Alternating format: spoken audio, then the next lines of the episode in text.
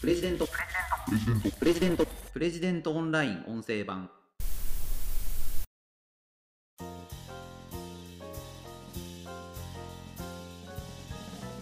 犬や猫にマイクロチップを埋め込む。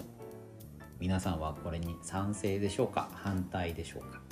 プレジデントオンライン編集長の星野貴彦です。この番組はプレジデントオンラインの配信記事の周辺情報や解説をお届けしています。今回紹介する記事は飼い主の半数超はやりたくない。それでも犬猫へのマイクロチップ埋め込みが義務化されるわけという記事です。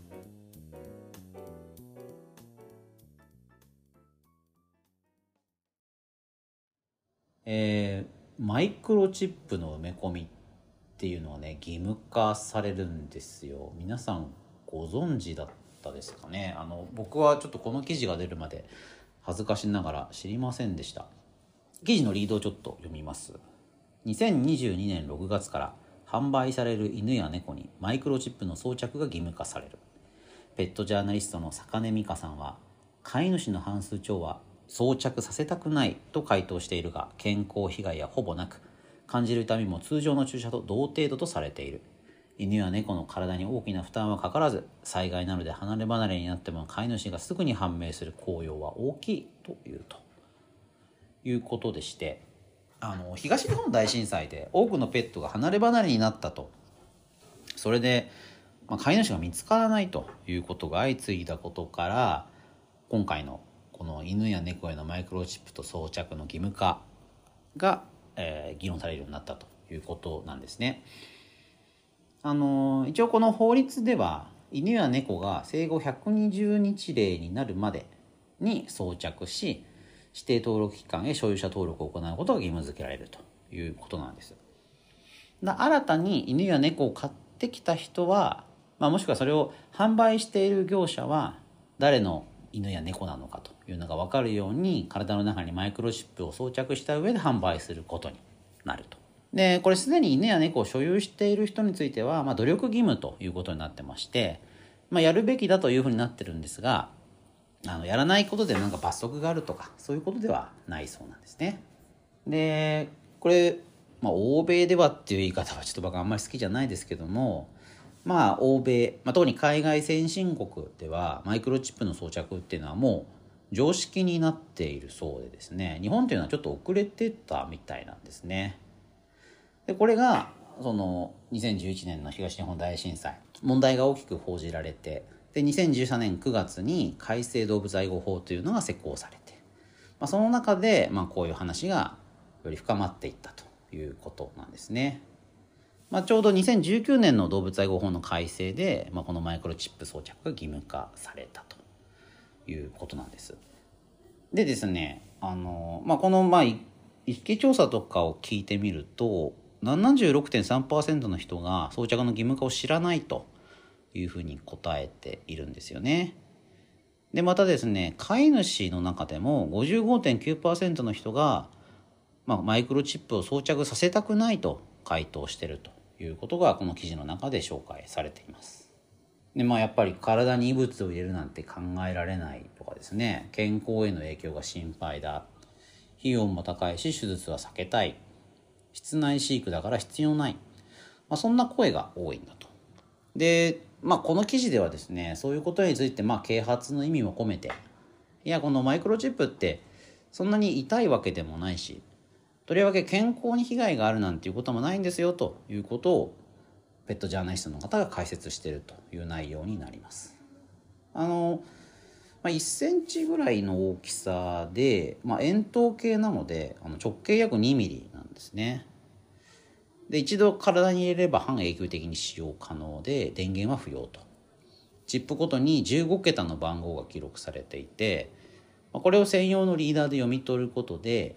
その番号が分かると。で番号が分かるとそのデータベースに飼い主の情報が紐付けられているのであこれは誰々さんの何ちゃんなんだなというのが分かるということなんですね。装着費用は動物病院による違うけれども大体2500円から5000円ぐらいとあのまあすごく高いかっていうとまあ手術っていう割にはねお手軽な金額なんじゃないかなと思いますね。まあ、ここら辺の詳しいことを知らないで装着させたくないって話されている方も、まあ、アンケートに回答した人も結構多いのかななんていう感じもしますよね。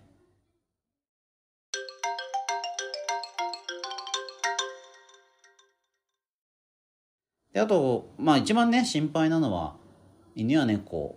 これ装着する時にすごく痛いんじゃないかとかですねこれ健康被害があるんじゃないかっていうことだと思うんですが、まあ、これ通常の注射程度というふうに言われていて、まあ、そこまで痛いというものじゃないんだということなんですよね。でさらにあのより小型なマイクロチップっていうのも最近開発されているので負担はより小さくなると。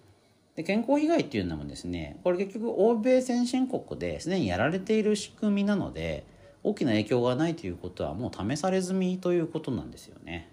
だから日本では新しいことになるんですけども海外ではもうやられていることですね。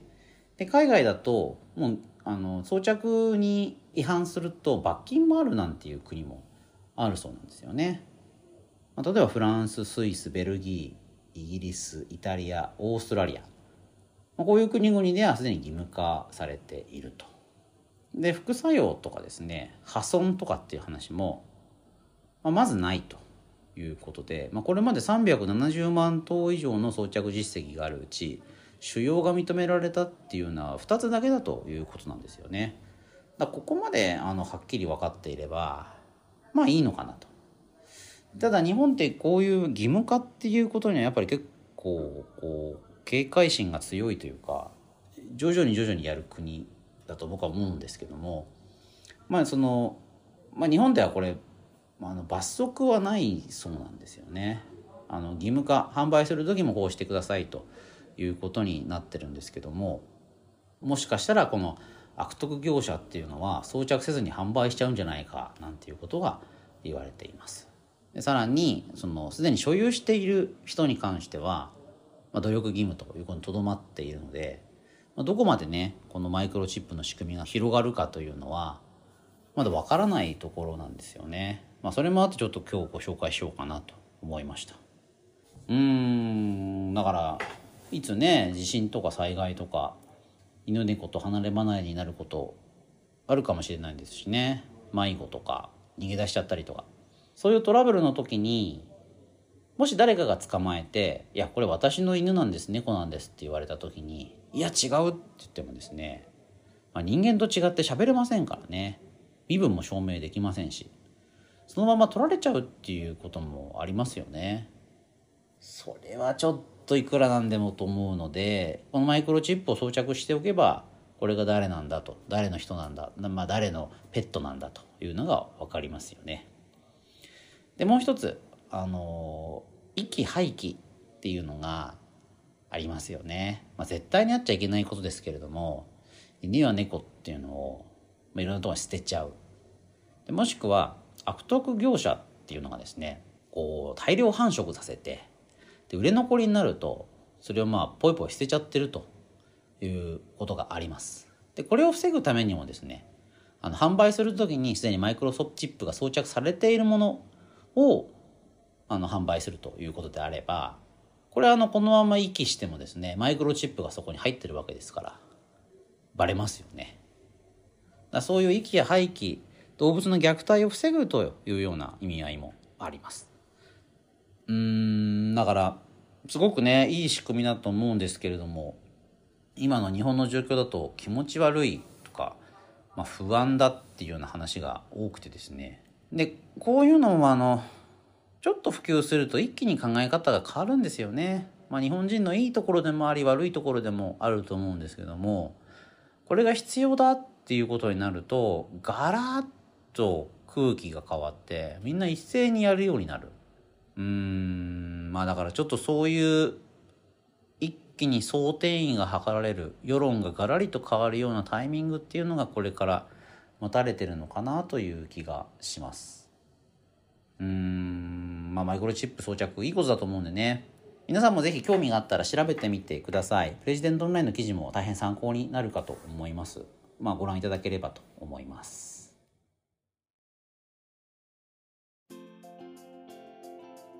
ということで今回は飼い主の半数超はやりたくない。それでも犬猫へのマイクロチップ埋め込みが義務化されるわけ。という記事を取り上げてご紹介しました。また次回お会いしましょう。プレジデントオンライン編集長の星野貴彦でした。